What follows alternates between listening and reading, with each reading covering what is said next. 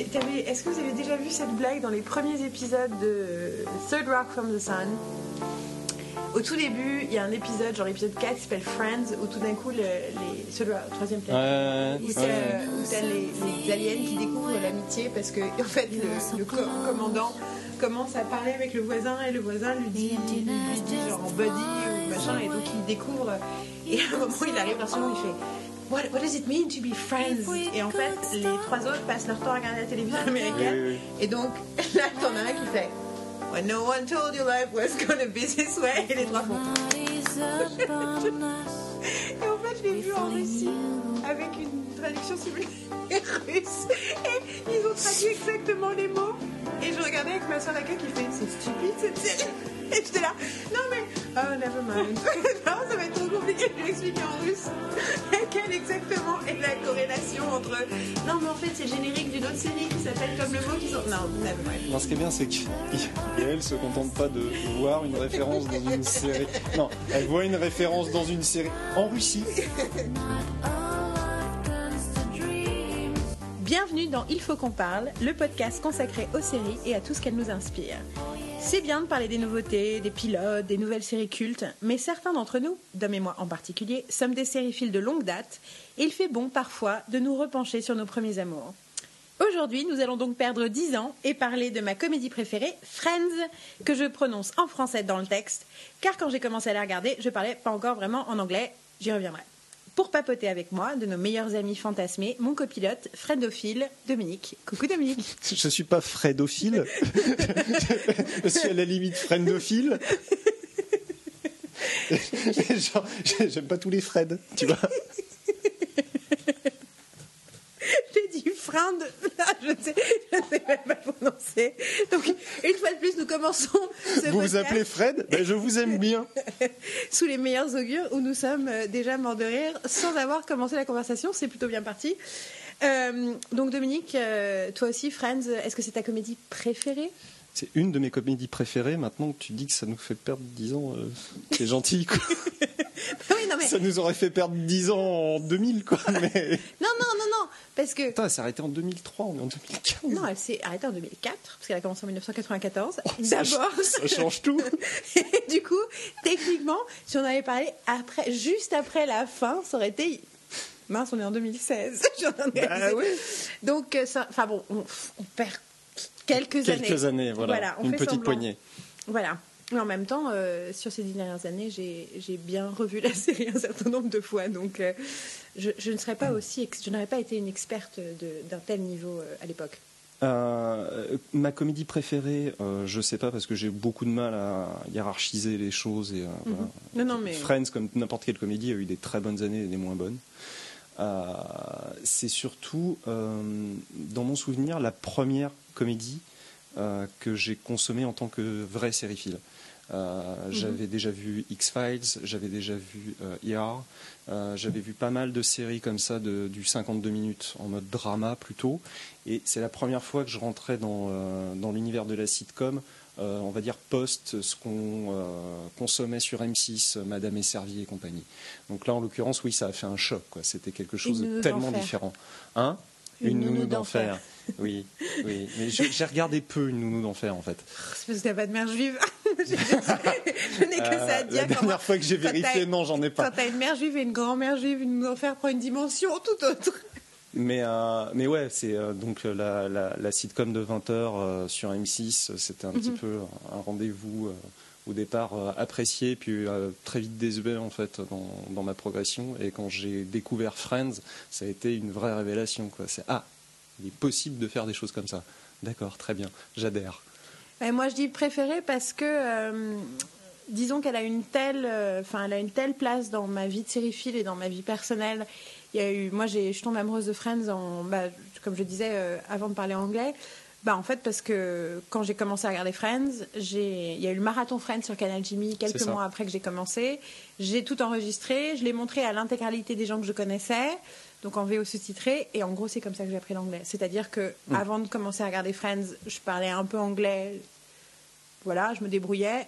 Six mois plus tard, je parlais euh, pas exactement couramment, mais j'avais pris tous les, automatismes, les, les, expressions idiomatiques américaines.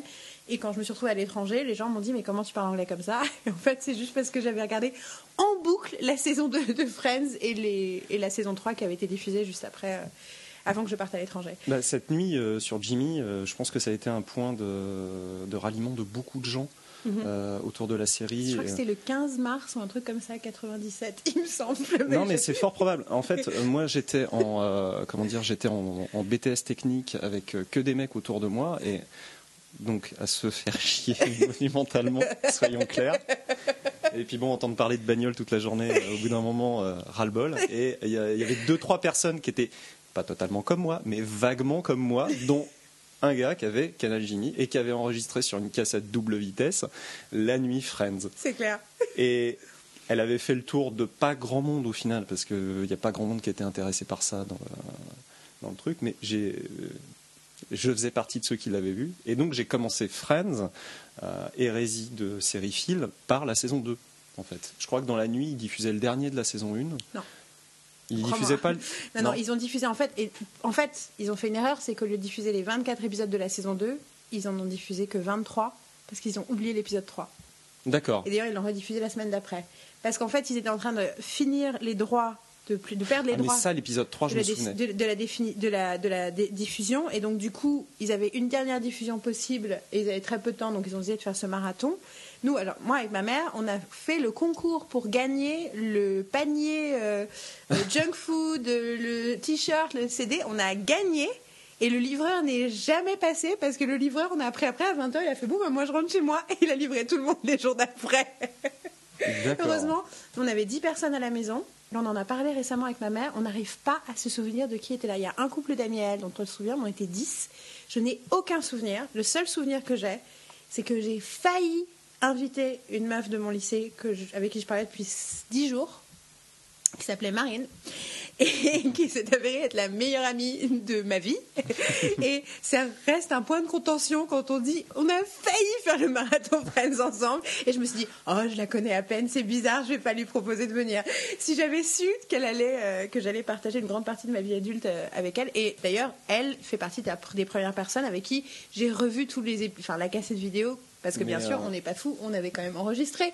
Euh, et, je me rappelle juste que le lendemain, il y avait un salon, genre un truc euh, professionnel, étudiant, salon de l'étudiant, je sais pas quoi, pas très mhm. loin, porte de Versailles, j'habite pas très loin. Et on y était allé avec les deux ados qui étaient les grandes copines de l'époque apparemment, enfin en tout cas des grandes copines parce mhm. qu'elles étaient là.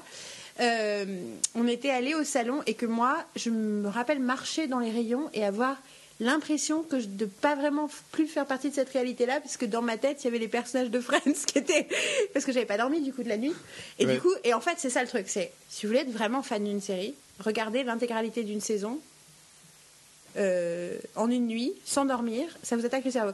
J'ai non mais deux ans après, j'étais malade une nuit, j'ai lu un bouquin sur Buffy qui donnait des citations du truc pendant toute une nuit sans dormir. Et ben, je pense que jamais dormi non plus. c'est la preuve. Et si vous avez de la fièvre, c'est encore mieux, c'est encore plus efficace comme transfert. Euh. Mais je pense sincèrement que euh, je suis persuadé d'avoir vu le dernier épisode de la saison dans le truc parce qu'il y avait des petits, euh, des petits modules un petit peu en mode documentaire. C'était Alain Carazé qui avait, qui avait chapeauté le truc à l'époque. Où, il montrait des images. C'est comme ça que voilà, c'est la première fois la chanson de Bruce Springsteen, Dancing in the Dark, dans laquelle jouait Courtney Cox. C'est ça.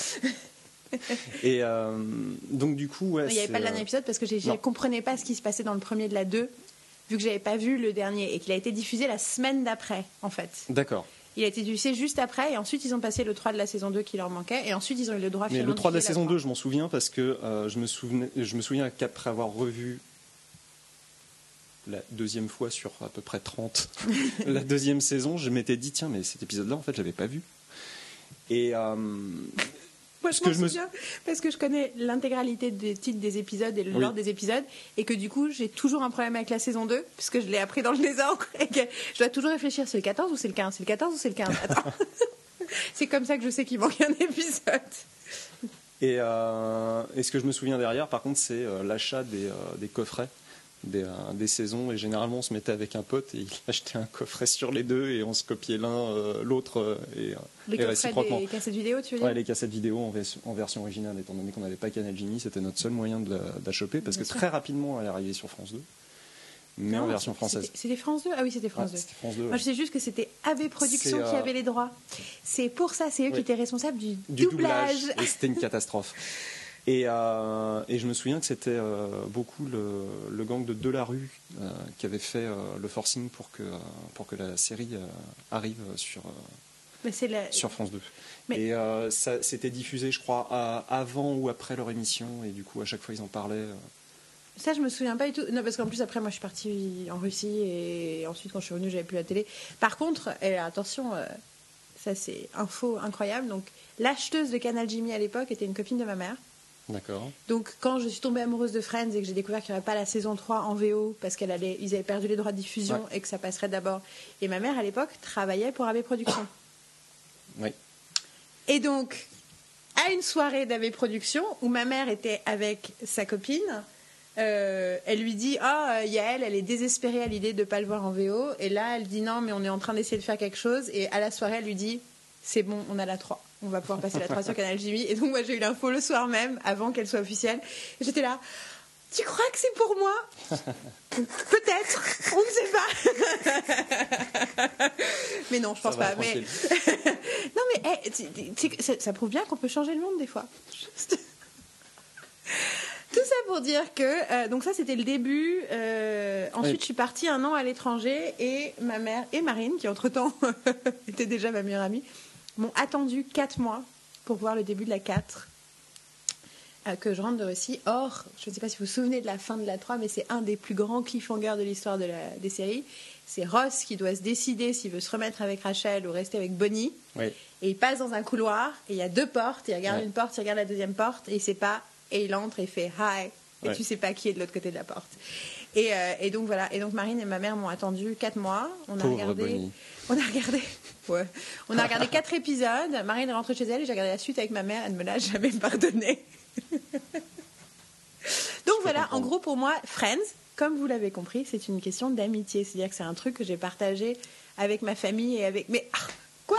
Non, c'est pas ça, c'est que moi, je- je réalisais en me disant- est mort de rire. Oui, je suis mort de rire parce que moi, Friends, non, c'est pas du tout une histoire d'amitié, je le regardais tout seul. Non, parce que moi, c'est vraiment un truc que j'ai partagé avec énormément de gens. Ouais, Et moi que- j'ai fait partager. En fait, euh, à chaque fois, j'en- ai parlé à mes amis proches et tout ça. Mais J'ai jamais regardé avec euh, plusieurs personnes. En fait, c'était toujours tiens, regarde ça, c'est génial. Tiens, regarde ça, c'est génial. Et ça a toujours été Ah non, comme parce que moi, je faisais venir les gens chez moi et je leur montrais les épisodes. Mais J'aimais pas venir faire venir des gens chez moi. Ils croisaient mes parents. Quelle horreur. Donc, euh, j'allais. La question d'après, c'était euh, c'est quoi cette, la place de cette série dans ton psyché? Mais effectivement, je pense que on est en train effectivement euh, d'être d'être très très je euh, je- très confession intime sur je pense sincèrement que cette série m'a beaucoup aidé pendant mes années de euh, comment dire de, de BTS où j'étais mais euh, malheureux comme c'est pas permis j'étais pas à ma place j'étais j'avais- on me demandait ce- allez, on m'a demandé plusieurs années plus tard si j'avais fait le service militaire j'ai dit non mais en fait un peu c'était mes deux ans de BTS entouré de mecs et de euh, de blagues bourrines et euh, on, on- on préparait quand même le, euh, les diplômes de fin d'année dans une grande salle. On, on travaillait chacun de notre côté sur nos, euh, sur nos grandes tables à dessin. Et euh, des fois, il y, avait, il y en avait qui ramenaient du porno. Et je pense qu'il y a, enfin, moi, je trouve pas pire comme expérience que de regarder un porno entouré de 25 mecs. Après, j'imagine qu'il y a des gens, si, ça les excite, mais toi, c'est pas ton délire. Moi, c'est pas trop mon délire. Et donc j'étais complètement en décalage et je sais pas d'avoir ça. Ouais, de toute façon, la pop culture aide dans les, moments difficiles et clairement, euh, Friends m'a aidé à plusieurs moments à, ouais, à m'évader quelque part. Je savais totalement fictionnel, mais c'était agréable de les retrouver de toute façon. Renan Croix a une théorie dont il a parlé à Série Mania euh, il y a un an et demi et, euh, et qui, dont il parle régulièrement sur le fait que Friends a gâché nos vies euh, social en nous faisant croire que c'était ça les amis, que du coup on est éternellement déçus par nos vrais amis dans la vie. C'est une version très positive de.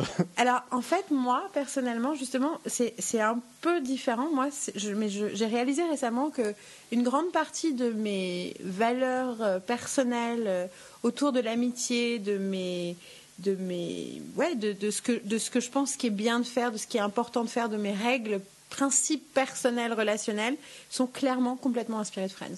C'est-à-dire que moi, Friends a complètement enfin, c'était assez en adéquation avec l'éducation que j'ai sur ces questions-là. C'est-à-dire que euh, j'ai des parents euh, qui ont, manquent euh, beaucoup de rigueur sur plein de choses, mais par contre, dans, les, dans, leur, dans leurs amitiés, dans leurs relations personnelles, c'est vraiment le truc où, où, ils sont les plus investis. Ils m'ont appris à faire pareil. Du coup, la série rentrait pile dans le modèle que j'avais déjà.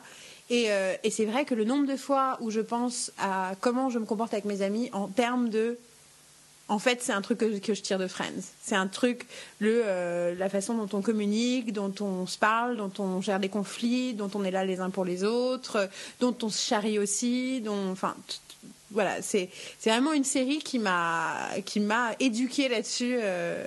donc c'est et d'ailleurs c'est ça fait partie des choses que j'aime dans cette série en fait, que ça prenne ça très au sérieux. Il y a, il y a on va là maintenant on va peut-être peut-être vraiment parler de la série et ensuite on parlera un peu de ses défauts. Euh. Après, je ferai juste une toute petite parenthèse. C'est assez marrant. C'était à la même époque, en fait, euh, sur, euh, sur NBC et c'était aussi diffusé sur Canal Genie. Tu avais une série populaire aux États-Unis, mais complètement passée inaperçue chez nous, ou presque. c'est Seinfeld qui est quelque part l'anti-Friends. Euh, c'est très drôle, c'est hyper bien construit, c'est aussi un, enfin c'est du travail d'orfèvre aussi. Mais là, pour le coup, autant Friends est beaucoup dans l'émotion et dans les rapports humains. Euh, voilà, ils passent leur temps à se, à se faire des hugs et à, à, se soutenir, à, se soutenir.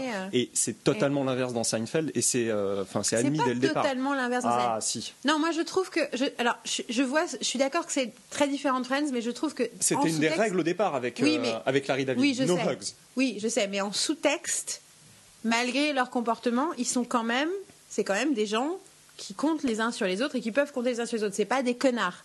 Ça, je veux dire, la théorie des connards. Regarde, une, enfin, une fois de plus, regardez d'autres séries où il y a vraiment des connards. Euh, pour le coup, ils sont, je trouve qu'ils sont, ils étaient pires dans Private Practice, quoi. Enfin, tu vois ce que je veux dire? C'est quand même des, dans Seinfeld, c'est des gens égoïstes. arrête de prendre des références que j'ai pas vues parce que là, bah, ils sont pires dans Private Practice. Tout ce que je peux te dire, oui, sûrement.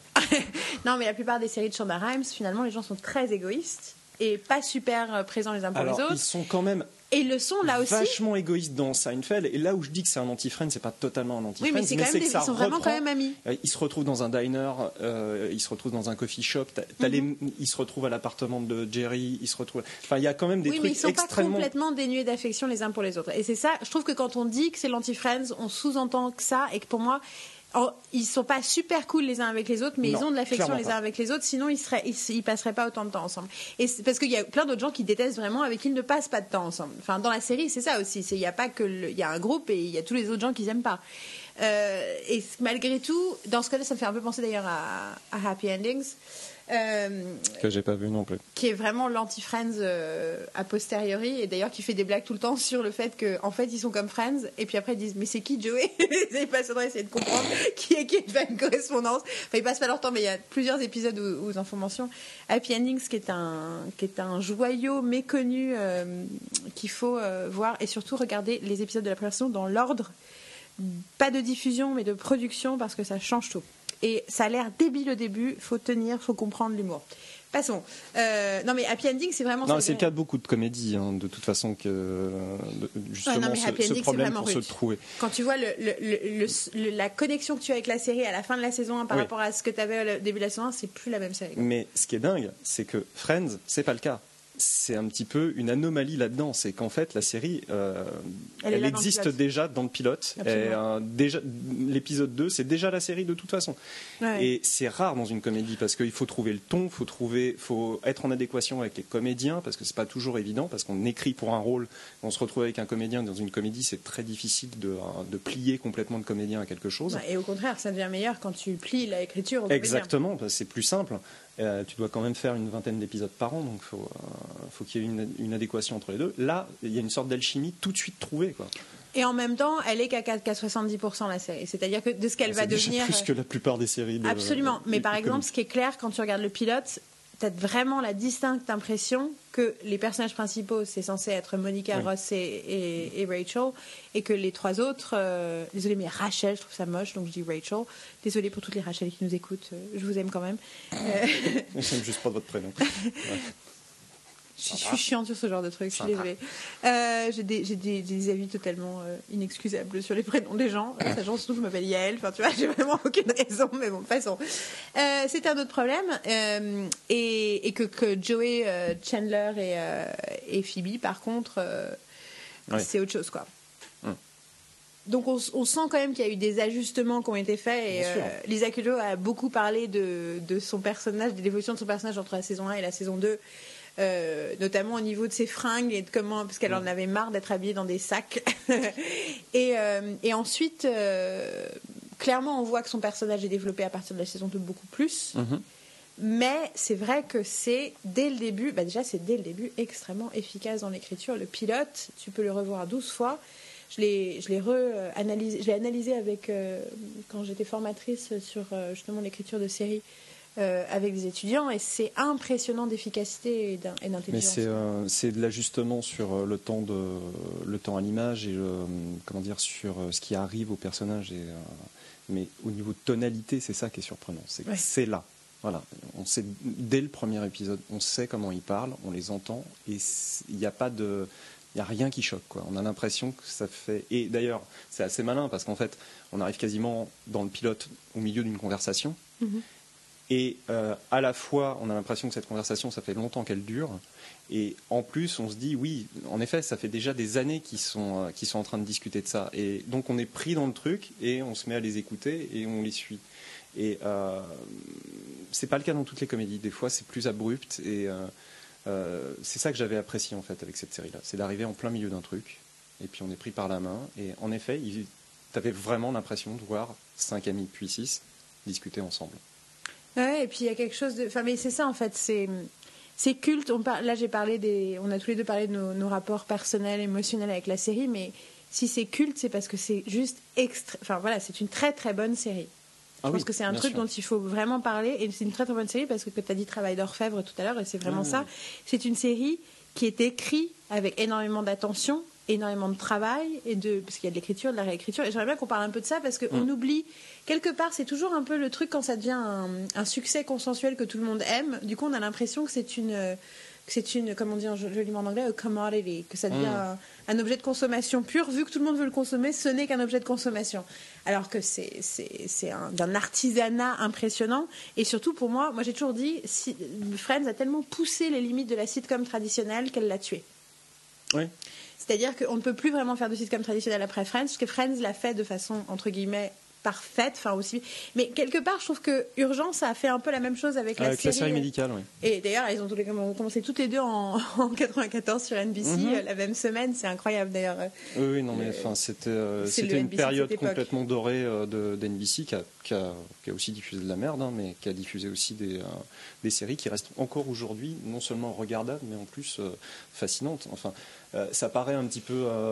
Oui, bon, Friends, d'accord, euh, parce que ça a été multi-rediffusé partout, mais ça a été multi-rediffusé pour une bonne raison. C'est ça, pour survivre à une multi-rediffusion et que ce soit toujours sympathique à regarder. Il y, a, il y a eu un phénomène de lassitude en France à un moment sur Friends, parce qu'en effet, c'était diffusé partout aux alentours des saisons euh, 7, 8, euh, la 7 qui est un peu moins bonne.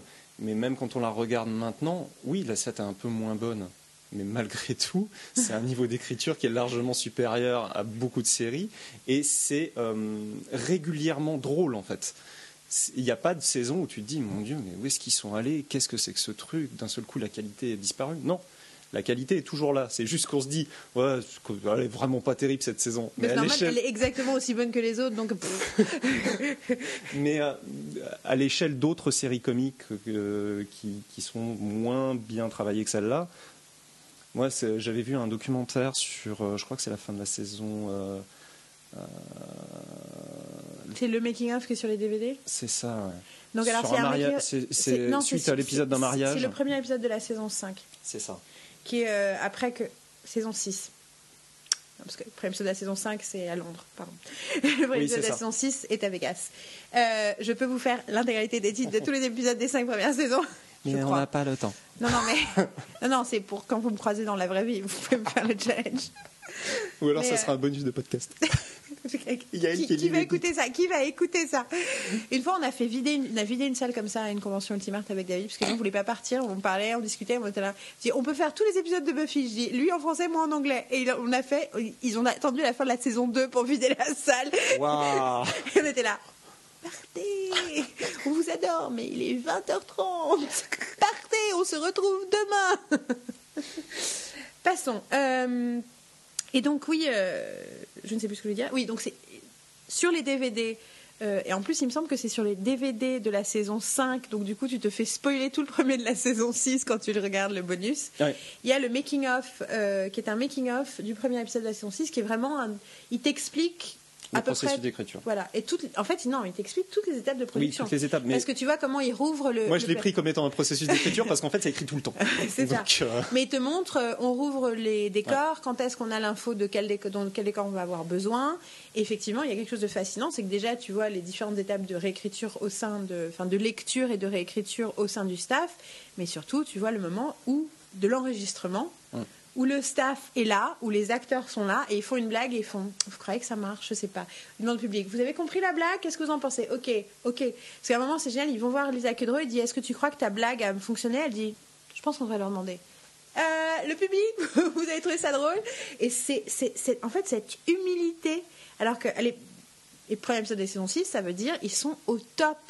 Ils font, euh, enfin tu vois, ils font plus de succès et plus d'argent qu'aucune autre série Ouais. sur la télévision. ouais. Euh, tout le monde les adule comme les plus grands, euh, les plus drôles, les machins. Et qu'est-ce que c'est? C'est est-ce que non, hum, cette blague est pas assez bonne Est-ce qu'on peut rajouter un mot? Non. Ah, on sait pas quoi écrire. Ah, c'est une réplique de Chandler. Bon, alors on va demander à Matthew Perry parce que lui, il connaît bien la voix de Chandler. Enfin, lui, vu que c'est son personnage, il, il sait. Et donc, il commence à réfléchir à des blagues. Mais euh, c'est euh, c'est une salle d'écriture qui est restée mythique euh, dans l'histoire euh, de l'Amérique parce que traditionnellement, elle est citée comme étant à la fois La extrêmement efficace et la pire parce qu'ils faisaient des journées de 18-20 oui, heures. mais quoi. c'est apparemment, c'était un de ses staffs qui avait des sacs de couchage dans la, C'est ça. dans la salle C'est d'écriture. c'est exactement ça. C'est-à-dire qu'il bossait littéralement deux fois plus que toutes les autres sitcoms. C'est pour ça que c'est Et- mieux, que c'est mieux écrit. N'y a pas de Oui, il y a de ça, il y a de ça. Après, il y en a d'autres qui diraient oui, euh, il faut que les gens aussi aient une vie parce qu'ils ont besoin de leur vie pour alimenter. Donc euh, les deux. J'adore le côté hyper utilitaire. Ils ont besoin de leur vie pour alimenter Mais la bien série. sûr, Pas bah, parce bien que c'est bien d'être heureux et d'avoir Ouais, une vie sûr. et que l'esclavage. Euh, C'était dans la salle d'écriture de, Everybody Loves Raymond, euh, qui était très. on commence à 9h, on finit à 17h, qui disait justement euh, Ouais, mais euh, on fait un truc sur la vie de famille. Donc, si nos auteurs n'ont pas de vie de famille, ils n'ont pas de quoi alimenter la série. Donc, autant qu'ils rentrent chez eux des fois, juste pour euh, se fâcher avec leur femme, par exemple. Comme ça, on a un truc à utiliser. Que, mais euh, c'est bien parce que tu dis oui en effet c'est organique pour Everybody Loves Raymond et c'est organique aussi pour Friends parce que quelque il racontait que justement ça devenait un groupe d'amis, ils se racontaient tout et donc au niveau fonctionnement ça fait sens que ça Mhm. se soit passé comme ça en fait. Donc euh, après bon euh, oui j'imagine que bosser 20 heures par jour, 7 jours sur 7 euh, ça doit bien essorer comme il faut quoi. En même temps, il me semble qu'il y a des gens qui ont bossé sur Friends et qui, après, juste, en- ils pensent comme un moment magique de leur vie. Mais bien sûr, non, mais c'est ce qui. Enfin, il y a eu un Writers Panel de, un- de Ben Blacker sur la salle d'écriture de Friends, où justement il parlait à la première ils vague de scénaristes. Ouais. Euh, ils étaient 4 ou 5, c'était la première vague en fait. Et parmi eux, il y en a certains qui sont partis et qui disaient justement que c'était paradoxal parce qu'ils sont partis à la fin de la saison 1 euh, pour faire leurs propres trucs qui n'ont pas marché. Et, euh, et par contre, ils allaient à l'aéroport et ils voyaient les, euh, les unes du TV Guide euh, où euh, il y avait même un article sur les scénaristes de la série avec les scénaristes en photo, mais c'était ceux de la saison 2. Ils disaient Putain, on est vraiment passé à côté d'un truc énorme. quoi. C'est la première fois qu'il y a des scénaristes de, de, de comédie qui sont mis en avant et on aurait pu faire partie de ces gens-là. Tu sentais quand même une certaine frustration, une certaine amertume. Ouais, tu m'étonnes. Mais ce qu'il racontait, c'était. je vous conseille de l'écouter d'ailleurs, on, met- on mettra le lien en- le sur, sur le post. Euh, où tu as un scénariste qui expliquait un jour. Ils étaient tellement partie prenante sur le tournage et sur l'enregistrement qu'il racontait qu'une fois, je ne sais plus sur quelle ligne de dialogue, il y a euh, Lisa Kudrow qui commence à dire la ligne de dialogue d'une certaine manière et il y a un peu de rire. Et là, il y a le scénariste qui va la voir et qui lui dit non, faut que tu le dises comme ça. et il lui découpe le mot. Et t'as Lisa Kudrow qui fait uh genre tu veux m'apprendre à être comédienne en fait. En même temps, ça, moi, enfin, moi, ça Et- me semble complètement normal. Mais ouais, mais sur le coup, elle l'a pris un petit peu. euh, C'était la première année quoi. Ah, c'était la première année, oui, C'était la première année. Et derrière, elle l'a fait comme ça, et les rires ont été plus forts. Et du coup, ça a validé cette. Mais sur le coup, il se disait Qu'est-ce que je suis en train de faire? Mais jamais plus je vais travailler, en fait. je suis en train de me mettre à dos les comédiens, quoi. Et, euh, mais après, tu sens qu'il y a eu un truc de confiance entre les auteurs, et sinon, ça serait pas passé comme ça. C'est clair. Tu le sens. Tu, oui, oui, tu. Bah, justement, ce que tu vois dans ce making-of, c'est à quel point ils sont tous habitués de travailler, à vraiment travailler ensemble. Il y a vraiment une grosse confiance. Quoi. Le scénariste dit. La collaboration. Le scénariste dit bon, il faut juste que tu le dises comme ça. L'acteur dit tu crois. Quand je dis collaboration, je pense tout de suite à quelque chose de très négatif. Bah oui, c'est. Collaboration. non, ça marche mieux? Le travail d'équipe. Voilà, c'est c'était pas comme ça qu'on appelait un truc super nord de l'histoire française. française ouais. Désolée, on est vraiment, on est vraiment les rois de la digression. Hein. Mais non, Mais, euh, non parce qu'en fait le truc c'est ça, c'est tu regardes Friends et c'est non seulement c'est drôle, mm. mais surtout ça reste drôle. Surtout si tu commences à réfléchir pourquoi c'est drôle, tu te rends compte que très souvent il y a des constructions, notamment il y a une construction de timing c'est-à-dire, on te donne une information à un moment. Enfin, moi, le, truc, le base de la, de la blague, de la construction de la blague, c'est de toutes les blagues, c'est un. Alors, je suis désolée, c'est des termes anglais, mais tu as le setup, donc l'installation de la blague, et le payoff, qui est la récompense de la blague. Donc, en gros, le setup, c'est cette installation, c'est en fait, tu te donnes l'information qui va te permettre ensuite de rire. Et le payoff, c'est le moment où tu. C'est le, le, c'est le truc qui amorce le rire. C'est l'information, la deuxième information qui, qui provoque le rire. Et un, un, truc très compliqué quand tu écris des blagues, c'est de faire une installation invisible où tu ne sais pas quand tu entends l'installation, ah ça c'est parce qu'ils vont faire une blague après. Où tu, tu prends ça comme une information. Et ça, ils sont, c'est les rois de ça, Friends. C'est pour ça que tu ne vois pas venir les blagues. Ils te donnent toutes les informations dont tu as besoin pour rire pile au bon moment. Et ce qui est, ce qui est incroyable avec Friends, c'est euh, des fois le, le, setup, il est trois ans avant ou quatre ans. Tu as des blagues. Il y a une blague euh, dont je me souviens. Euh, j'ai fait un rewatch dernièrement et je m'en souvenais pas vraiment. Et quand je l'ai revu, j'étais mort de rire. Tu as la sœur de Rachel qui, euh, qui vient à Reese Witherspoon. Donc, Dans la saison 6, oui. Ouais, qui arrive et elle, elle la présente à ses amis.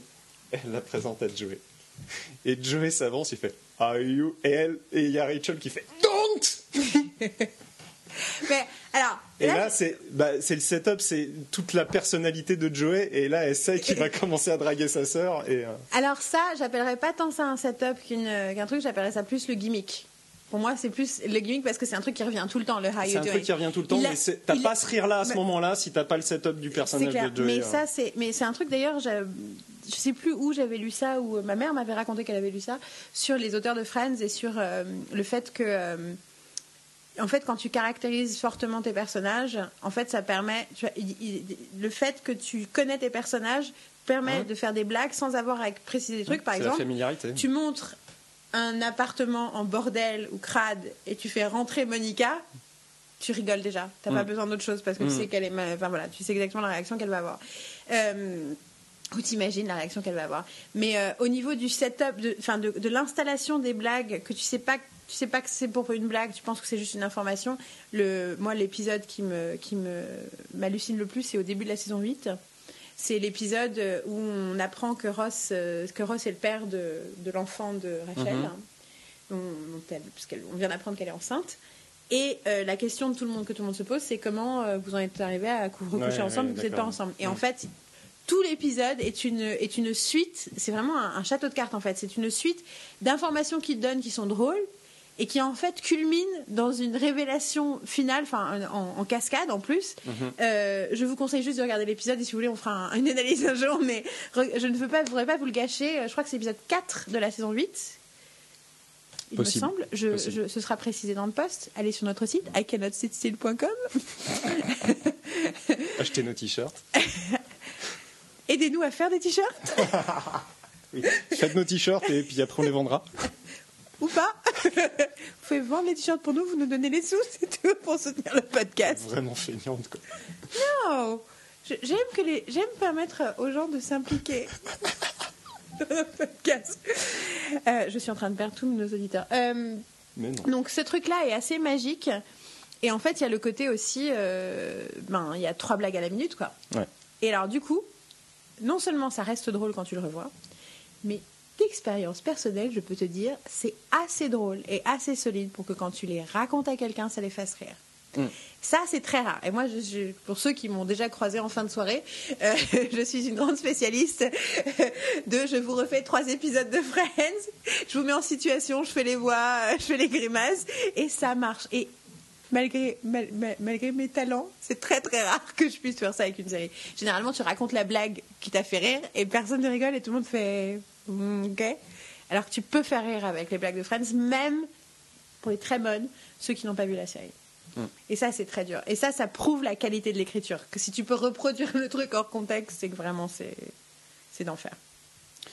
Et puis c'est ce qui a aidé aussi, à mon avis, à son, à, à son bouche à oreille et au fait que ça a pris comme une traînée de poudre dans, dans un certain, euh, une- avec une certaine catégorie de personnes. Mais ça a pris très vite. Friends, c'est le truc dont euh, les gens de mon âge, un petit peu euh, éveillés à ce genre de choses, parlaient en, en permanence. quoi. Il y avait ça, il y avait, euh, il y avait Urgence, mais Urgence, euh, on va dire que c'était un peu facile. C'était sur France 2 à 20h50. Donc comme fenêtre d'exposition, il y a pire. Euh, et X-Files, parce que ça faisait déjà euh, deux ans que ça durait. Et, euh, Non, en plus, Friends, je pense que ça allait au-delà. Et c'est... Moi, j'ai déjà rencontré, mais je pense par exemple, j'avais rencontré plusieurs Américains déjà dans. Une fois, je me rappelle, j'ai rencontré dans un train de nuit une Américaine qui me disait qu'elle regardait jamais la télévision. Elle dit Si, une fois par mois, je regarde un épisode de Friends. Parce que c'est super intelligent. Donc, une fois par mois, j'allume ma télé, je regarde un épisode de Friends. Donc, le fait que les non-sériphiles, les gens qui s'intéressent pas du tout à ces choses-là, justement, Friends serait un truc qu'ils vont avoir, qu'on leur a offert en cassette vidéo. Parce que, n'oublions pas que c'est la première euh, la première œuvre en cassette vidéo où ils ont vendu 50% des ventes étaient en VO et 50% Ouais. en VF. C'est à l'époque, je me rappelle, tout le monde en parlait. Oh, tu te rends compte, c'est la première fois que c'est 50% et pas 10%. euh, à l'époque, on achetait encore des VHS. Euh, Pour, un- pour petit détail, euh, quelqu'un avec qui je ne suis pas vraiment devenu ami s'est vu offrir, je sais plus, c'était l'intégrale à l'époque, donc il va y avoir quatre saisons de Friends en cassette, en VO sous-titré. Il est retourné au magasin pour euh, prendre les versions françaises. Donc, on n'avait pas trop de conversation tous les deux en fait. tu veux dire que tu juges? Un petit peu, ouais. Beaucoup. Euh, et juste, Ce, podcast n'est pas un podcast du jugement. On, on- on est sûr qu'ils vont apprendre à mieux faire et à écouter de la VO. Mais euh, faut pas oublier aussi qu'à cette époque-là, les 20-something, euh, 20 ans et un petit peu plus, n'étaient pas vraiment représentés euh, à la télévision française en fait. Euh, pour reprendre AB, donc qui s'est occupé du doublage de Friends, en gros, euh, les 20 ans et un petit peu plus n'étaient représentés que dans les séries AB Productions. Et dire les filles d'à côté. je ne voulais pas dire les filles d'à côté. C'est- Pour ceux qui ne comprennent pas pourquoi ça me fait rire, cherchez les filles d'à côté, Simkovic sur internet, vous comprendrez. Vas-y. Et, euh, et les autres comédies qu'on avait, c'était plutôt des comédies familiales. Donc, euh, comment euh, marier deux enfants. euh. et donc, les jeunes de 20 ans, la seule représentation qu'il y avait, c'était les séries AB Productions. que je porte pas spécialement dans mon cœur et qui a pas du tout qui a touché un public parce que ça a beaucoup marché, mais pas vraiment tout le public. Et donc pas- le fait de de voir même Friends, pas du tout de la même manière. Et le fait de voir Friends, c'était rafraîchissant de voir un truc sur des gens de 20 ans qui n'étaient pas un peu ras des pâquerettes, quoi. Et je voudrais quand même, euh, malgré tout, souligner le fait que tu as dit familial et que moi, ce que j'aime dans Friends, c'est Ouais, c'est le une fait famille que ce soit, euh, familial. En fait, j'ai eu une conversation une fois avec quelqu'un sur le fait que les. sur- on parlait des tendances. Et je disais, ouais, mais en fait, les gros succès, c'est jamais des succès qui suivent une tendance, c'est vraiment les succès qui créent une tendance. Et en fait, les choses qui nous semblent les plus évidentes étaient parfois extrêmement subversives à leur création. Et j'ai donné deux, trois exemples et je dis, bah d'ailleurs, Friends. Et je me rappelle, la personne en face, ça fait Pff, Friends, c'est subversif. Et j'étais là, en 1994. Euh, sans parler du fait qu'il y a un couple lesbien, merci.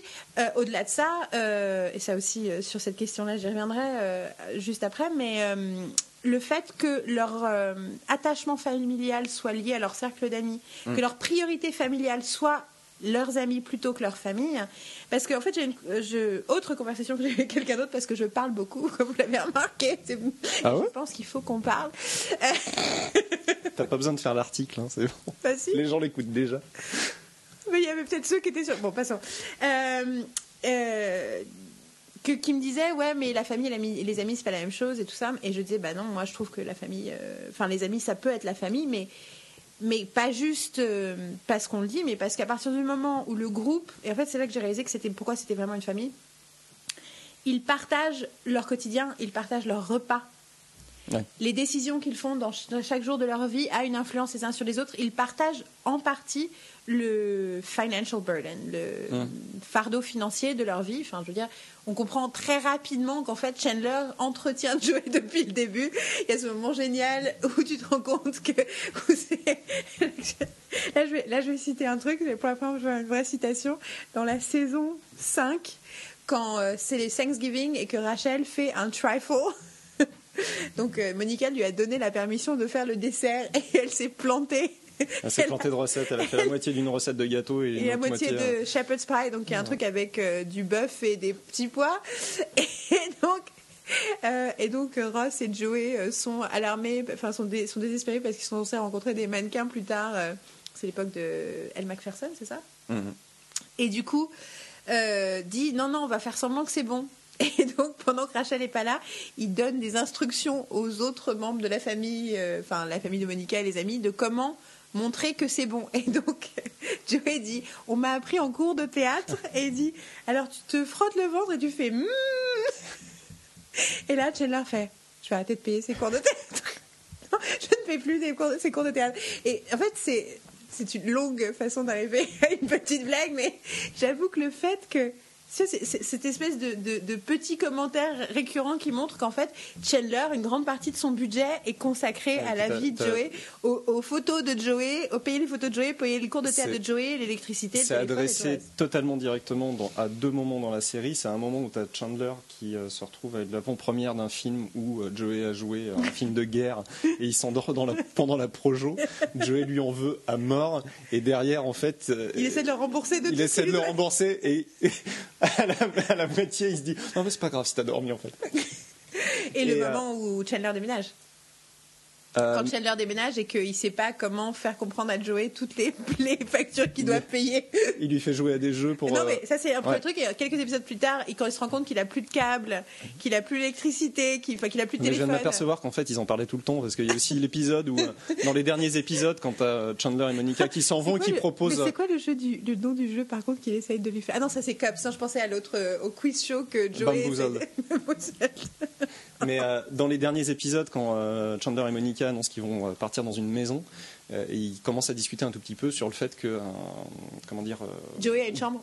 non, non, non, non, que Ross pourrait reprendre l'appartement. Il dit non, c'est trop bizarre, c'était votre appart, tout ça, il y a trop. Et puis bon, ça coûte combien d'entretenir Joey quoi?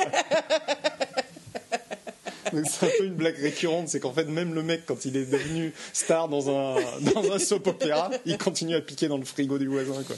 Et, euh, il a une chambre euh, dans la maison. Il a une chambre dans la maison. et Monica. Malheureusement pour lui, il est parti à Los Angeles et il a fait Joey. Non non, ça n'existe pas. Non, non, ce truc, je l'ai vu jusqu'au bout, mais ça n'existe pas. J'ai pas vu un seul épisode. je, euh, je, pense sincèrement qu'un soir, je me suis endormi. J'ai fait un cauchemar où je voyais Joey faire des trucs pas drôles à Los Angeles avec la nana des sopranos. Et puis je me suis réveillé, ça n'existait pas. Non, mais il y a surtout sa future, sa, sa nana après que j'adore, la blonde que, très bien, qui est dans The Class aussi, comme tout le monde, et euh, la sitcom que personne n'a vue et qui a tous les personnes, les acteurs connus. Euh, et non, et qui est dans Better of Ted. D'accord, mais j'ai pas vu s'appelle en oh 2016, bonne résolution 2016, faire regarder Better of Ted à Dom. Euh, bon, on a donc parlé de ce qu'on aimait. Moi, j'aimerais juste. Euh, bah, en fait, euh, il y a quand même des, petits bémols. Hein, quand on la revoit, tu viens de la revoir récemment. Moi, je l'ai vu. moi, je la revois un peu tout le temps. Petite anecdote. Donc, je l'ai revu avec le coffret Blu-ray qui est très bien fichu, qui, qui, a une très bonne image, mais il y a un petit, un petit truc très rigolo. Parce qu'en fait, la série était vraiment euh, cadrée pour, euh, pour du. Euh, c'était filmé en 16-9, comme beaucoup de séries, mais diffusé en 4 tiers, ce qui faisait qu'ils avaient ce qui s'appelait une marge de sécurité sur l'écran. En fait, sur les bords, ben, ils s'en foutaient un peu de ce qu'ils filmaient, parce que de toute façon, ça n'allait pas être diffusé. Ah, mais malgré tout, enfin, c'est pas non plus d'un seul coup sur les bords, il n'y a plus de décor, il n'y a plus rien. Mais euh, alors déjà, il y a des problèmes d'étalonnage. Ça, c'est un petit truc. C'est d'un plan sur l'autre, en fait. Euh, ça veut dire quoi l'étalonnage? Tout le monde en parle comme si c'était un truc évident, mais euh, la couleur de l'image, le l'étalonnage, c'est quand tu fais en sorte que les d'image à image de, de C'est-à-dire qu'en gros, pour schématiser, que d'un plan à l'autre, t'as pas l'impression qu'il y en a un qui fait, était filmé de jour, l'autre de nuit. Donc si je veux vraiment pousser à fond.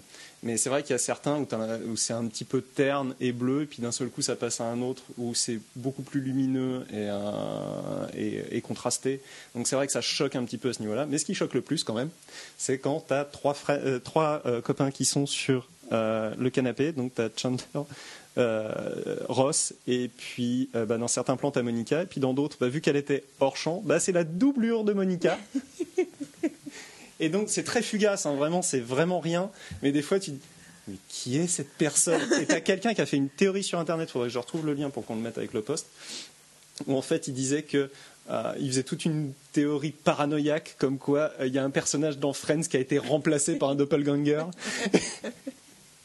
Non, je crois que c'était les amis dont on ne parle jamais, qui font partie du groupe mais qui parlent jamais et qui sont juste, tu vois un bout de bras et t'es là. Mais c'est ça en fait, c'est que dans la version 4 tiers, tu voyais juste un bout de bras et ça gênait personne. Sauf que dans la version 16-9, bah, d'un seul coup, tu vois, mais c'est pas Monica Donc, euh, mais sinon, euh, le travail de euh, entre guillemets restauration est plutôt bien fait, un peu inégal, mais plutôt bien fait. Et donc, je me suis refait l'intégralité très dernièrement de, de, la série. Et tu disais que la saison 7 était celle qui était le plus. Je, que je trouvais ouais, vraiment la moins, la moins intéressante en 2002. En... C'est celle où il se marie à la fin, c'est ça, où Chandler et Monica se marient à la fin. Et en fait, c'est tout sur la préparation du mariage. Et je trouve que euh, narrativement, attention, narrativement, ça tourne vachement en rond, c'est assez emmerdant. Mais par contre, voilà, c'est constamment drôle. c'est ça le truc, c'est que. Qu'est-ce qui se passe Qu'est-ce qui se passe avec les autres personnages? Pas grand chose en fait. J'ai aucun, j'arrive pas à me souvenir ce qui passe dans moi, j'ai revu il y a pas longtemps. La saison avec Tag, c'est la saison où. Euh, c'est ça. Et euh, Tag, ça, ça, faisait vraiment doublon avec ce qu'elle avait déjà vécu avant avec euh, bah, son mec de l'époque, Ted Donovan où elle était, euh, elle était persuadée qu'il ne les intéressait pas. Et, euh, Ouais, non, non, mais Tac, c'est pas pareil parce qu'il est plus jeune. Ça, je trouve ça intéressant quand même. Non, il y a l'épisode des 30 ans, c'est ça? Qu'est-ce qu'il est drôle cet épisode? L'épisode où tu vois les 30 ans où ils, où ils gèrent le fait que la, bah, qu'on sait jamais vraiment l'âge qu'ils ont, et ils gèrent l'épisode où ils ont, où ils montrent c'est l'anniversaire des 30 ans de Rachel et en fait tu vois les, les différentes euh, les 30 ans de tous les autres personnages et comment ils ont réagi avec les réactions de Joey à chaque fois pourquoi? je sais plus ce que fait Chandler. Je sais que Monica se, se, bourre la gueule et elle arrive chez elle, chez elle et il y a une sur Il y a une soirée, elle est complètement. Et Chandler, je sais pas ce qu'il fait. Ross, il s'achète une voiture. C'est ça, c'est la voiture rouge décapotable qu'il ouais, pas, qui peut jamais sortir non, mais de sa place. En fait, ce qui se passe est vraiment super anecdotique et euh, mm. vraiment pas intéressant. Mais malgré tout, il y a des trucs drôles. Il y a un épisode dans cette saison-là, j'étais persuadé de l'avoir jamais vu. Quand, quand je l'ai revu dans les Blu-ray, je me dis, j'ai jamais vu cet épisode-là. C'est un épisode où ils doivent voir une comète passer. Ah oui, ils sont, sur, ils le sont toit. sur le toit. Il y en a deux qui sont sur le toit. Il y a Chandler et Monica qui peuvent pas dormir. C'est ça. Et en fait, tu, tu sépares la narration. C'est une des rares fois où en fait tu sépares complètement la narration. Non, il y a Phoebe et son et son et son. Non mais son ça, j'allais le prendre dans les quotes, mais je vais le citer là, c'est qu'en fait c'est un des trucs les plus drôles que j'ai vu dans la série, mais c'est dans un épisode que je considère médiocre, ce qui est quand même assez paradoxal. En fait, elle a un problème avec une alarme incendie qui fait un bruit pas possible, et c'est que ça pendant tout l'épisode. Et à un moment, elle finit par jeter dans le. On a, on a Joey, on a Joey et Chandler. Non, et non Ross Joey qui et Ross qui sont coincés les... sur le toit. Ouais, qui essaie de descendre. Monica et Chandler qui n'arrivent pas à dormir et qui se réveillent l'un l'autre chaque fois qu'il y en a un qui arrive à dormir, l'autre qui a une insomnie. Il y a euh, Rachel qui est avec son mec, s'engueule et qui du coup va au bureau, machin. Et il y a Phoebe qui est toute seule avec son alarme d'incendie. Et à un moment, elle en a tellement marre, elle enroule l'alarme d'incendie dans une serviette, elle la balance par la, par la poubelle. Et elle rentre dans son appartement. Et puis, d'un seul coup, elle entend frapper à la. Non, je crois qu'elle l'a balancé par sa porte d'abord. Elle entend frapper à la, à la porte. Phoebe Buffet. Alarme incendie C'est ça. Fire alarm? Et c'est un, un, de mes plus gros fous rires en voyant la ah. série, peut-être aussi parce que je m'en souvenais pas vraiment. Mais et même quand je reprends l'épisode, je le trouve médiocre, mais malgré tout, il y a des bonnes idées dedans. Et il y a des bonnes blagues dedans, en fait. Alors moi, je voudrais juste euh, qu'on, pour parler des trucs de B, moi, je voudrais quand même parler du truc qui me dérange vraiment quand je le revois maintenant, et je pense que c'est aussi lié à la période, enfin au fait que les choses ont beaucoup changé quand même dans notre société depuis, en tout cas dans mon point de vue. Et euh, et après, je sais que toi, tu as des, des, petits soucis avec les personnages, et donc. Ouais. Euh, mais moi, en fait, ce qui me dérange, c'est le fait que c'est très aspirationnel en ce qui concerne la famille et l'amitié et les valeurs de famille et d'amitié, de recomposition. Euh, du cercle familial et qu'on on peut se soutenir entre, entre amis, euh, comme on pouvait se soutenir entre, en- avec les membres de sa famille. Mais quand on a une famille qui est pas cool, ben c'est bien ou qui est cool mais qui est loin, c'est bien d'avoir ses amis. Par contre, il y a vraiment quelque chose sur le, la- le, le côté normatif Ouais. de la série, notamment vis-à-vis des valeurs hétérosexuelles, vis-à-vis du genre. Alors vis-à-vis du genre, ça me dérange moins parce que le fait, parce que cette, cette espèce de, de renforcement des, de la construction sociale de ce que c'est qu'être une fille et ce que c'est qu'être un garçon est aussi beaucoup, très lié à l'observation et peut être un, ca- un catalyseur et assez jubilatoire et te permettre justement de te dédouaner quand tu réalises ah oui en fait c'est un en fait c'est un cliché c'est un schéma. Et moi ça m'a aidé à m'en sortir en ayant vu à quel point ces schémas étaient ils en- ils s'en ils amusaient de comment sont les mecs comment sont les nanas Ouais. et moi finalement ça a plutôt été un outil dans mon évolution par contre il y a quelque chose d'hétéronormatif sur le fait que dès qu'il y a deux mecs qui s'approchent, il y a une blague et surtout il y en a un des deux qui a besoin de préciser qu'il n'est pas homo. Quoi. C'est ça. C'est ce qu'on appelle euh, le phénomène qu'on appelle vachement euh, en anglais la gay fear, donc la, la peur de l'homo, qui est vraiment, tu vois, que quand, quand Ross et Joey découvrent quand ils font des siestes ensemble, ils dorment mieux, Ouais. c'est la honte. Ouais. Bon, après, c'est vrai que c'est particulier de, faire Ouais, c'est pas, pas le problème. Le problème, c'est pas forcément une homosexualité sous-jacente, c'est juste de faire une sieste euh, avec une personne comme ça. C'est un peu bizarre quand même. Ouais, non, non. Ça m'est déjà arrivé avec des copines. D'accord. Non, mais juste, t'es fatigué, t'es quelque part, il y a un lit, tu fais bon, bah, on dort, et on dort. Et c'est, on dort, on fait que dormir. C'est rien d'autre que dormir. Non, je, je- vu que la copine est assise à côté de moi, j'ai, pointé vers elle pour, euh, pour euh, euh, de- le plus grand plaisir de Dominique qui, qui... Mais ce qui est, ce qui est- ça, commence, je crois que c'est dès la saison 1 avec Chandler, qui est euh, où les, euh, comment dire, euh, sa collègue de bureau veut la. Oui, mais dans cet épisode-là, je trouve que c'est moins, on a moins l'impression que c'est négatif. C'est plus que c'est le malentendu qu'il, qui Oui. lui, il comprend pas. Après, il y a d'autres moments où c'est, euh, ah non, mais non, euh, où là, où là, par contre, ça devient un peu plus dans, un peu Ouais. plus gênant. Bah après, il y a tout le, comment dire, il y a toute l'approche du père euh, de Chandler, de la façon dont c'est, euh, mis en scène. Donc euh, le père de Chandler qui a, Qui est trans. qui a, cha- qui a changé de, qui a changé Ouais, de ouais, qui est trans. euh, Et, elle euh, est transgenre. D'ailleurs, elle est jouée par euh, Morgan. euh, non, pas- j'allais dire Morgan Fairchild, mais non, ça c'est la mère de. Non, ça c'est la mère de Ross. Non. Si, c'est la mère de Chandler. Pardon. euh, ah, mais je vais pas me Pas le père devenu femme, c'est la mère de. Chandler. Oui, c'est. À la recherche du diamant vert. C'est pas Kathleen Turner? Kathleen Turner, qui est génialissime. Et euh, y, y il y a ce traitement-là où. euh, mais, euh, mais en fait, après, il faudrait analyser complètement ce qui se passe avec Chandler, parce que est-ce qu'il lui en veut d'avoir changé de sexe, ou est-ce qu'il lui en veut d'avoir fait exploser la cellule familiale Euh, Je pense qu'il lui en veut clairement d'avoir euh, fait exploser la cellule familiale et que c'est pas juste qu'il a changé de sexe, c'est qu'il n'a jamais été présent dans ça. la vie de Chandler. Et aussi, Il y, a par des contre, scènes- il, y a des, il y a des moments très touchants entre les deux euh, Ouais. au, fil des, euh, au fil des années quand il, quand il reprend contact avec, il- qu'il est très Avant mariage, hésitant. C'est, il y a des moments très très beaux où tu te dis que bah, non, c'est pas ça qui le dérange en fait. Ce qui le dérange, c'est qu'il est disparu. Ouais. Et, euh, et que par contre, ça peut lui faire que lui il s'est posé des questions sur sa propre euh, identité. Bien sûr. Ce qui est un autre souci. Mais j'avoue qu'il y a quelque chose. Enfin, moi, le père, en fait, étonnamment, le, le pire des, des, des, des épisodes, c'est celui où il cherche une nanny et il y a Freddie Prince Jr. Ah, punaise. euh, qui, euh, qui est un des candidats, donc c'est dans la saison 9, c'est euh, quand donc Ross et Rachel ont la regamine Emma. Et en fait, et c'est c'est une nounou parfaite. Et en fait, c'est très étrange parce que c'est vraiment hétéronormatif parce que, Ouais.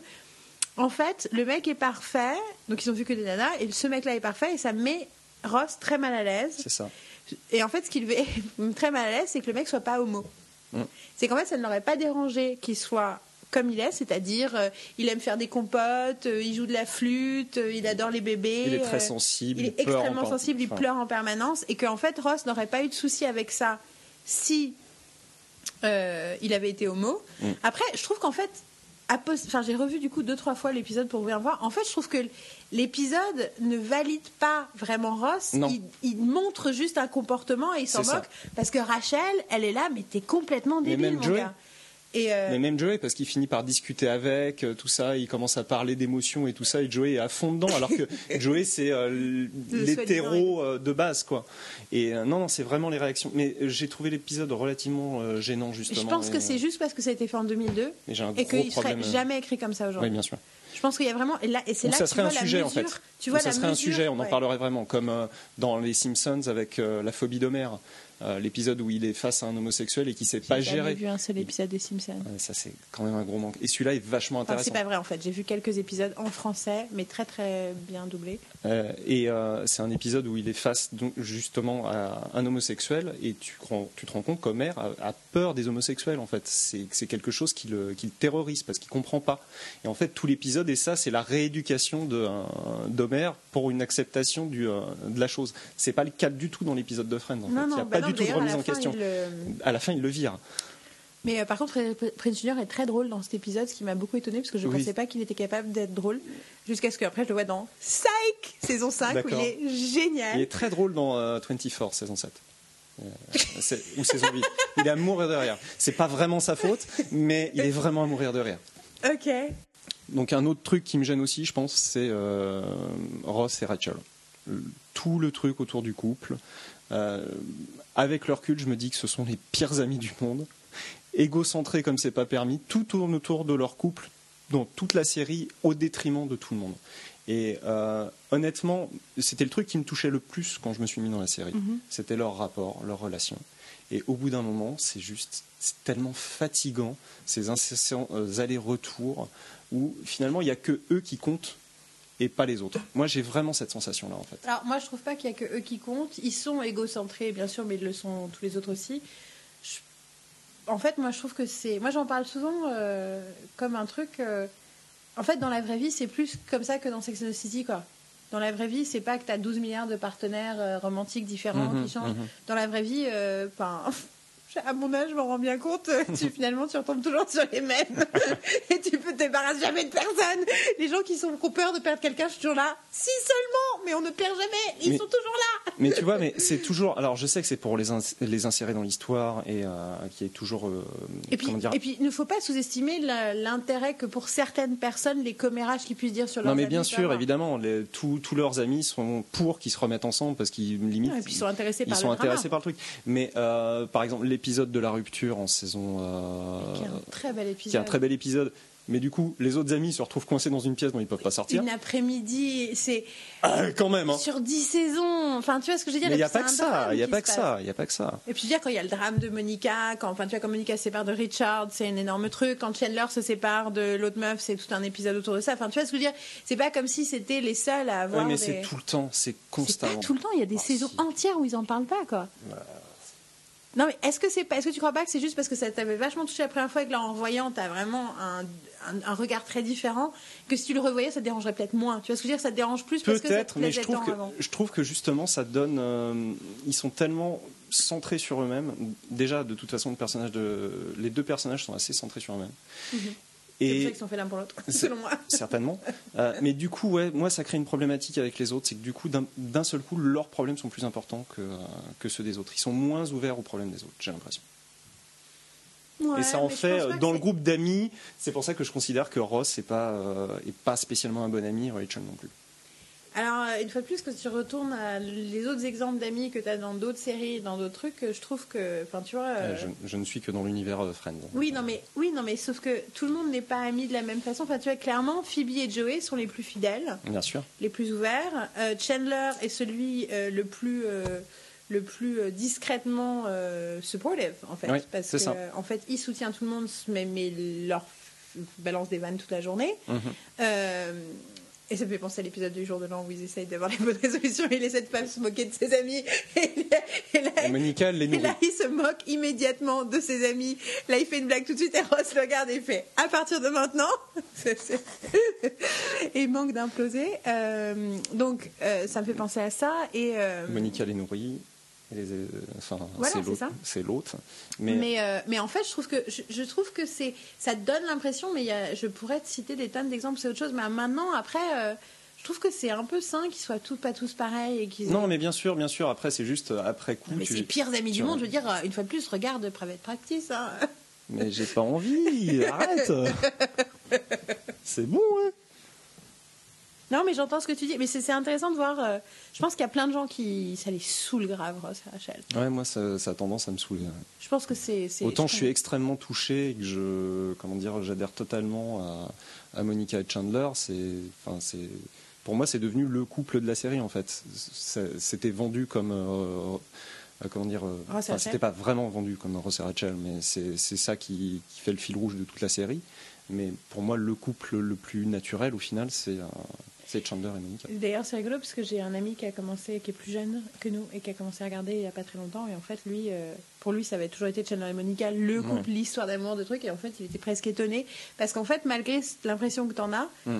sur, euh, dans la deuxième moitié de la série, jusqu'à ce qu'ils recouchent ensemble et que. euh, enfin, à partir de la saison 6, en fait, jusqu'à ce qu'ils recouchent ensemble, ils aient un enfant ensemble. Mhm. En fait, euh, pendant trois Ils saisons, euh, il y a que dalle, quoi. Mhm. Et donc, du coup, euh, lui, il a, il a vu ça, il était surpris de voir ça parce que pour lui, l'histoire d'amour épique, c'était. Enfin, moi, Chandler et Monica, depuis, euh, depuis qu'ils ont fait des blagues à la fin de la saison 3, euh, et ensuite j'ai revu toute la saison 1 et j'ai vu tous les moments où ils étaient assis. Parce qu'il y a plein de trucs sur Chandler et Monica. Tu les vois tous les quatre premières saisons, ils ont un lien très particulier. Bah, de toute façon, Chandler et Monica, dans, la- dans leur rapport, c'est Martha, Crane, euh, Martha Kaufman et David Crane. Sauf que David Crane is gay, right? Voilà, c'est ça. Mais euh, Et que du coup, Chandler Ils a sont modelés. dit gay. que Chandler ça. aurait- je crois que dans Happy Endings, ils le disent Chandler aurait été gay euh, si ça avait été fait aujourd'hui. c'est, euh, mais euh, dans leur rapport, dans leur façon d'interagir l'un avec l'autre, euh, c'était euh, calqué sur. euh, ce qui est, ce qui est pas étonnant qu'au final, ça devienne le couple. Euh, principal de la série, c'est que quelque part c'est les deux voix principales de la série qui se sont transposées dans des personnages qui sont là pour le coup hétéros et qui peuvent finir ensemble. Mais du coup que ça, ça devienne leur amitié devenue amour qui soit au centre de la série jusqu'à la fin, c'est pas une immense surprise en fait. Donc moi, je suis une grande fan de Ross et Rachel. Je suis une grande fan de Ross et Rachel parce que je ne me remettrai jamais de l'épisode where Ross finds out, qui est l'épisode où Rachel laisse un message euh, bourré sur le répondeur de. Ross dans la saison 2 et qui découvre qu'elle est amoureuse de lui alors que lui, Non. il était amoureux d'elle pendant hyper longtemps. over me? Oui, c'est ça. When were you under me? Voilà, c'est ça. Euh, donc c'est donc ce truc magique Ouais. m'a marqué à vie. Mais moi, je suis Chandler Monica euh, à fond et euh, je trouve que c'est et j'avoue et dans le dans le bouquin qu'ils avaient sorti à l'époque de l'épisode à Londres où il y avait le script et des photos et des notes Mhm. du truc, il y a des notes de, de- des auteurs, des, des, des- des facsimilés de de trucs écrits à la manuscrit. Et à un moment il y a en gros euh, une note de Martha Kaufman en disant euh, merci en gros euh, de m'avoir euh, d'avoir cédé Oui, parce qu'en fait, le prochain, la prochaine, la prochaine engueulade, enfin la prochaine, euh, le, le- le prochain désaccord, c'est toi qui pourras gagner. C'est parce que c'est elle qui voulait qu'ils soient ensemble. Voilà, et euh, David Crane ne voulait pas. On a, ça fait une heure qu'on parle de Friends. J'ai Non, pas du l'impression qu'on a 12 milliards de trucs, euh, euh, qu'on a 12 milliards de trucs de plus à dire, mais je voudrais faire un truc un- en, en hommage à un de mes épisodes préférés, qui est l'hommage du quiz. Donc on va faire un lightning round. Euh, donc je te pose une question euh, rapide et tu me dis. Voilà, euh, une réponse rapide.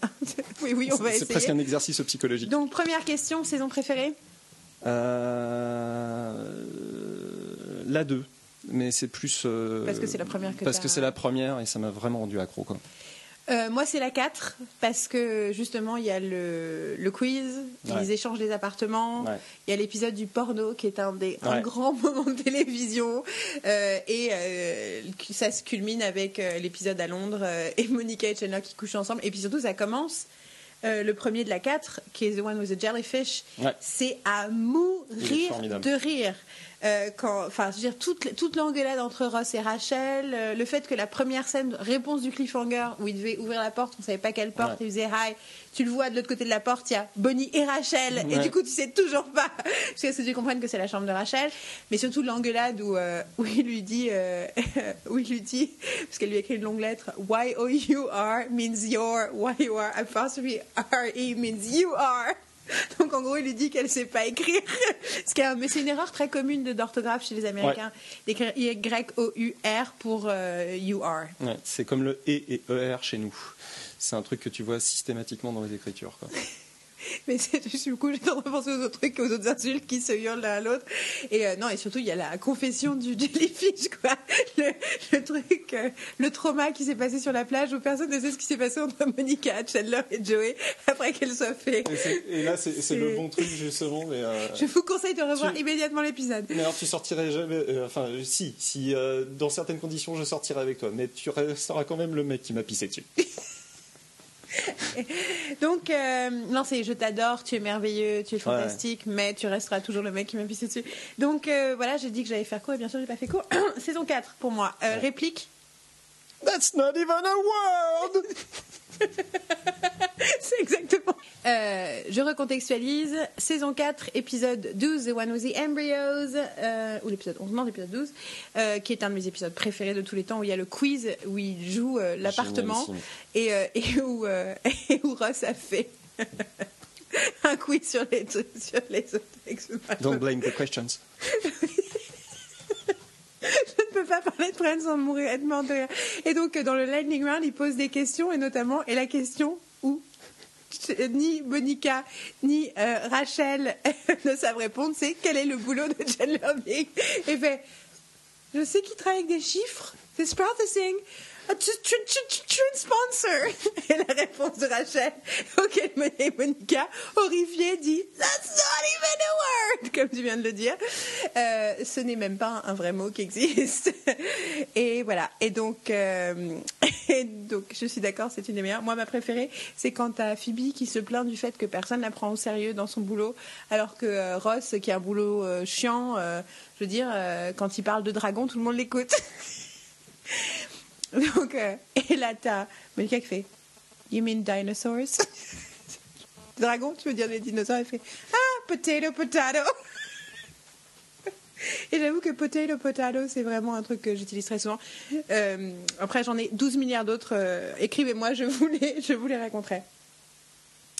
Euh, épisode, il y a un épisode en particulier. Il y en a plusieurs, c'est ça le problème.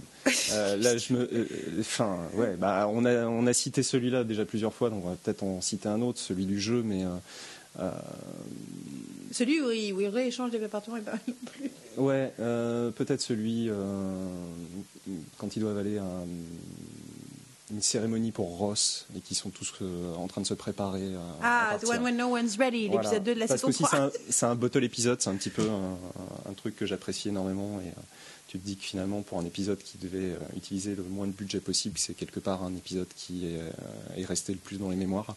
Donc, euh, mais j'hésite quand même parce que celui du, du Thanksgiving avec le football américain est quand même Ah, très, bah c'est bon. aussi saison 3, c'est l'épisode 9.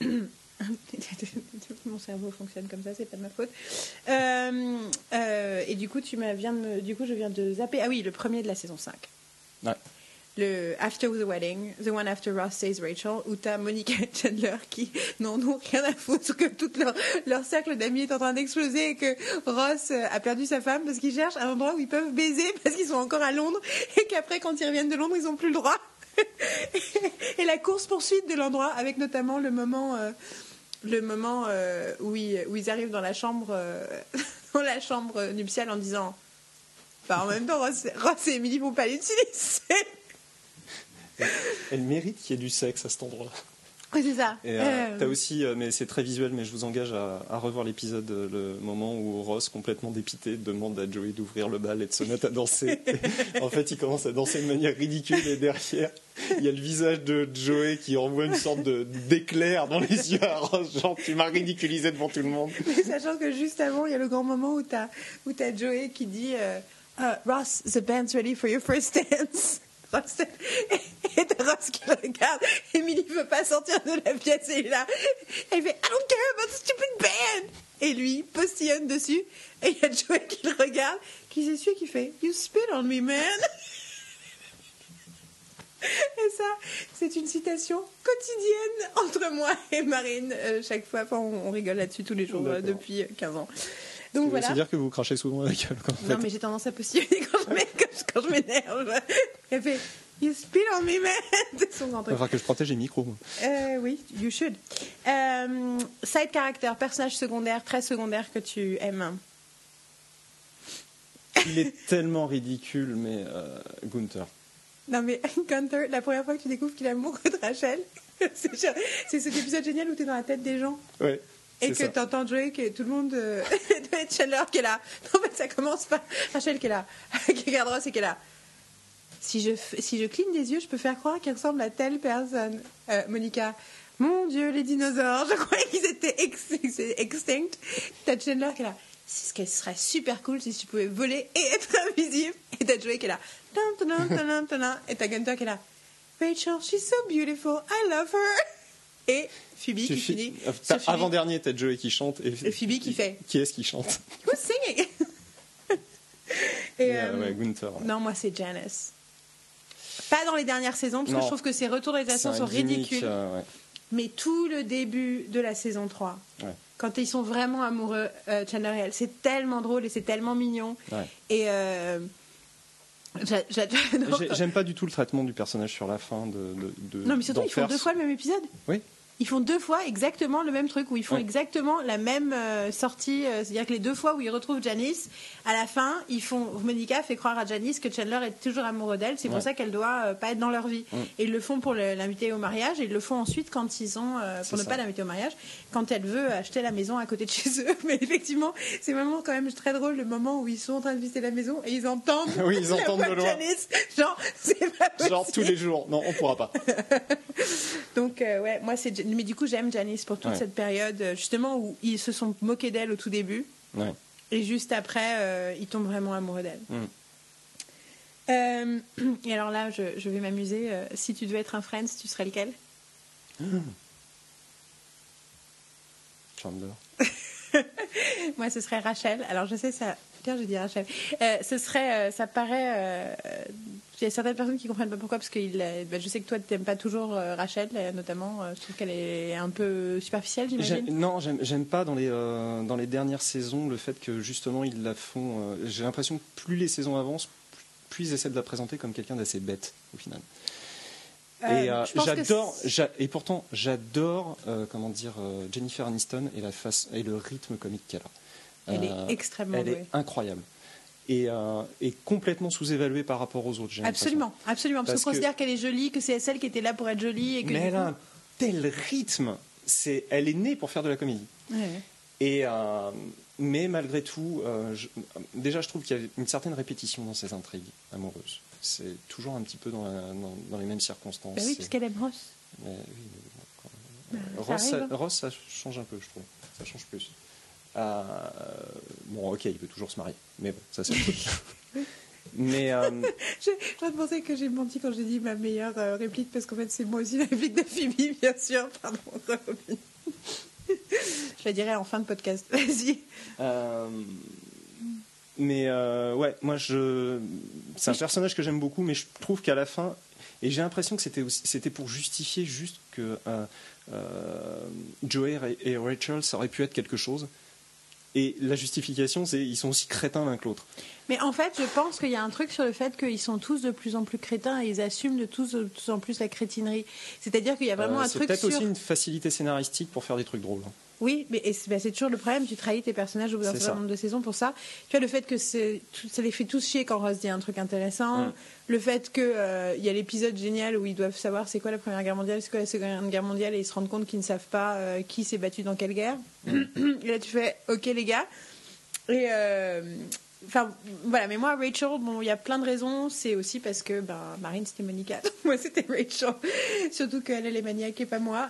Et, euh, Oh, d'ailleurs, petit aparté, le truc qui me révolte le plus dans Friends quand je le regarde aujourd'hui, c'est Fat Monica.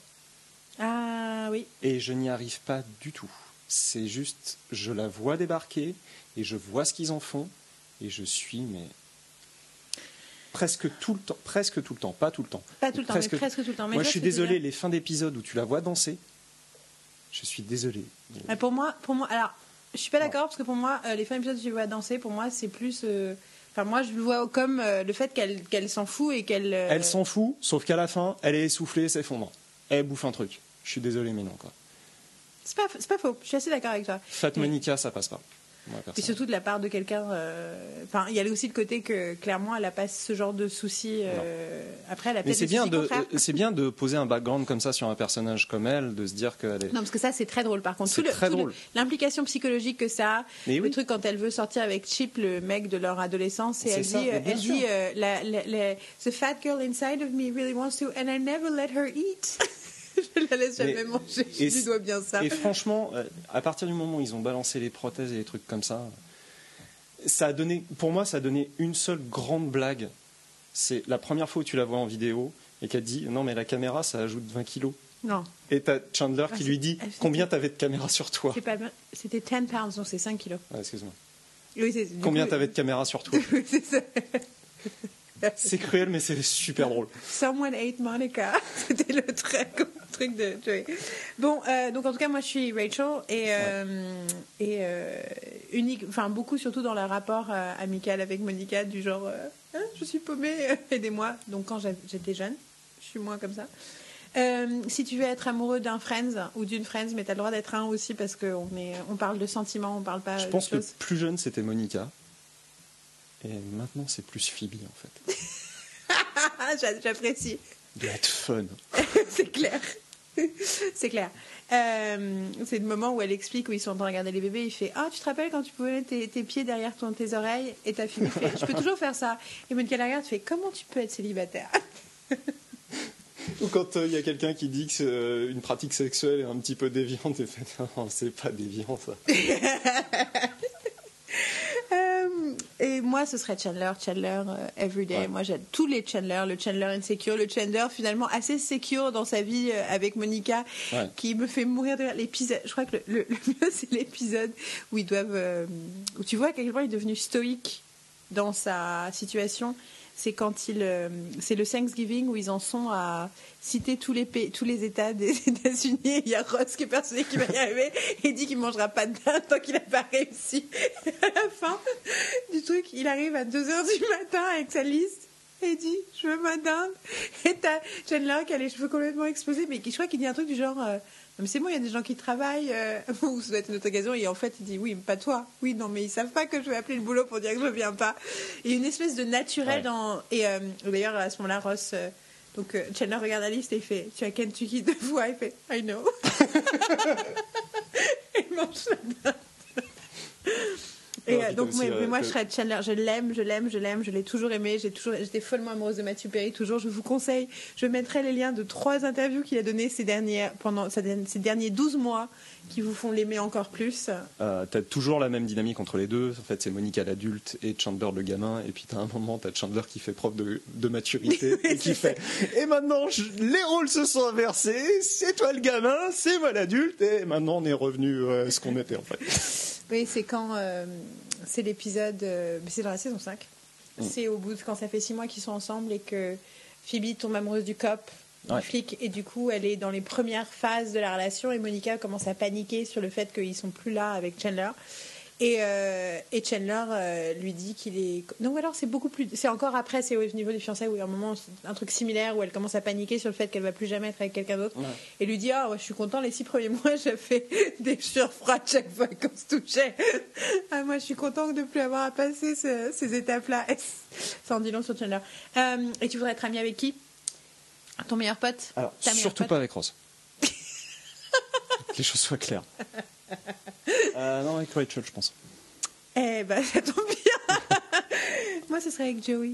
Parce que je crois qu'il est vraiment gentil. Ah oui, il gens est vraiment vraiment gentil. Et puis, c'est une source de divertissement constant. Ouais, par contre, euh, ouais, si tu dois payer le resto à chaque fois, euh, ça va te revenir cher. Quoi.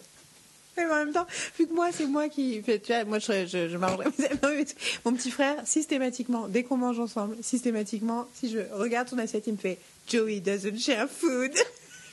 Et non, mais t'as l'épisode où ils commandent tous au restaurant et ça arrive pas, ils délayent, ils délayent, et finalement Joey se retrouve tout seul et t'as les serveurs qui arrivent avec tous les plats et on vous sert. Ah, les garçons, je crois que vous êtes, vous êtes bons pour un sacré spectacle.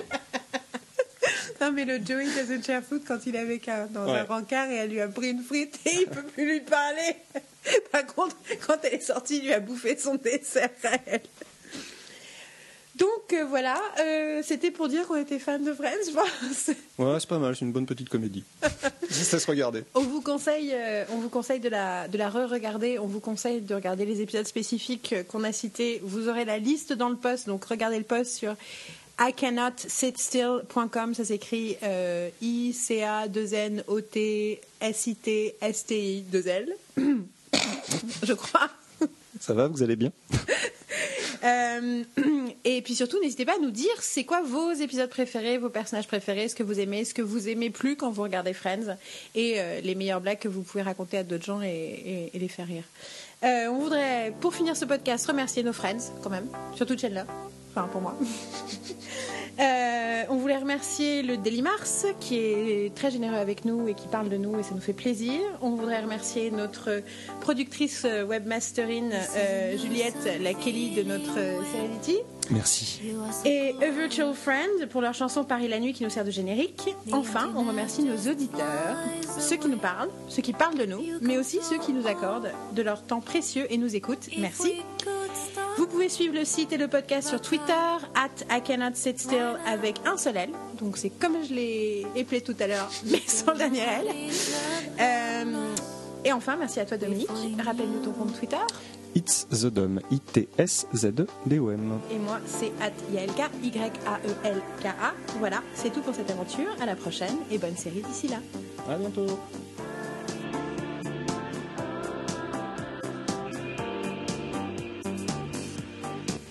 D'ailleurs, c'est pour ça que je regardais tout Melrose Place, c'est parce que c'était la seule série en musique qui m'avait pas. euh, Doublé par-dessus On- On va dire que c'est pour ça. Enfin, c'est du- surdoublé. C'était Enfin, vrai doublé. Donc oui. du coup, je n'entendais que le russe. ah, d'accord. Parce que les autres, c'était. Euh... Euh, c'est- C'était. Ah, What?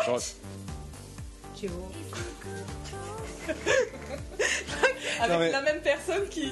Alors, Non, alors des fois, X-Files, c'était- tu sentais que X-Files c'était un truc cher. Ouais.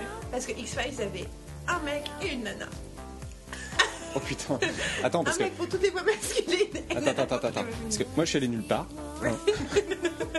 Mais sur le satellite, on avait T- TV Polonia. Et sur TV Polonia, des fois, tu, je- tu sais, tu zappes dessus, tu fais, oh, c'est en VO. Et puis d'un seul coup,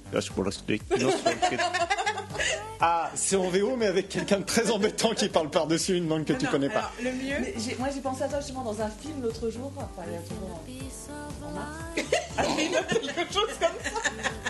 L'autre jour, en 1987, c'était un autre Il jour. y a 10 ans. Euh, où justement ça, ça se passait en, en Ukraine et où tu voyais bah, justement la- l'ouvreuse du cinéma qui en plus venait faire les doublages. Et juste Non, non, tu non. vois la nana assise sur son tabouret à regarder le film et à juste tra- à traduire avec ah non non non non non. Mais les autres, les- Été 2000, je retourne en Russie quelques semaines en vacances. Entre temps, ma sœur d'accueil s'est intéressée vraiment au cinéma, euh, sachant que moi, le premier film qu'elle a vu adulte au cinéma, c'était Titanic, parce que je l'ai forcée à aller le voir. Et elle a pleuré toutes les larmes de son corps pendant trois jours, elle s'en est jamais remise. Bah, quand t'as 15 ans, que t'as jamais vraiment vu un film au cinéma, et que tu vois Titanic. Soyons clairs, on a tous pleuré devant Titanic. Non, mais quand t'as 15 ans et que t'as jamais Oui, vu un film au cinéma, c'est encore pire. Elle a pleuré pendant. Enfin bon. Et, euh, mais deux ans après, elle avait pris l'habitude d'aller au cinéma et je vois qu'il passe Todo sobre mi madre. Almodovar me dit Ah Je dis Bah alors là, pour le coup, on passe à l'étape supérieure, tu vois. Et je lui dis Ça t'intéresse? Elle dit Ah ouais, moi je. Non, mais parce qu'entre Oui, non, Titanic mais- et ouais. euh, Almodovar avec des, euh, des travestis, c'est autre chose quand même. Ouais. Et, euh, Attends, attends, il y a des Almodovar sans travesti. Juste. et Attamé. Je suis pas sûre dans Attache-moi s'il y a un travesti. Bon, bon passons. Je crois pas qu'il y en ait. Tu vois Dominique. Je suis pas persuadé. Bon, écrivez-nous. Euh, donc on va voir et je vois, je regarde sur le programme, il y a écrit sous-titré. Putain, c'est en langue originale sous-titré. On arrive dans la salle, j'étais trop contente. Je regarde l'écran et d'un coup je regarde en bas de l'écran et je fais pourquoi il y a un micro posé par terre C'est une blague. Pourquoi il y a un micro posé par terre Et là, il y a une meuf qui arrive, qui prend le micro et qui lit les sous-titres. Oh non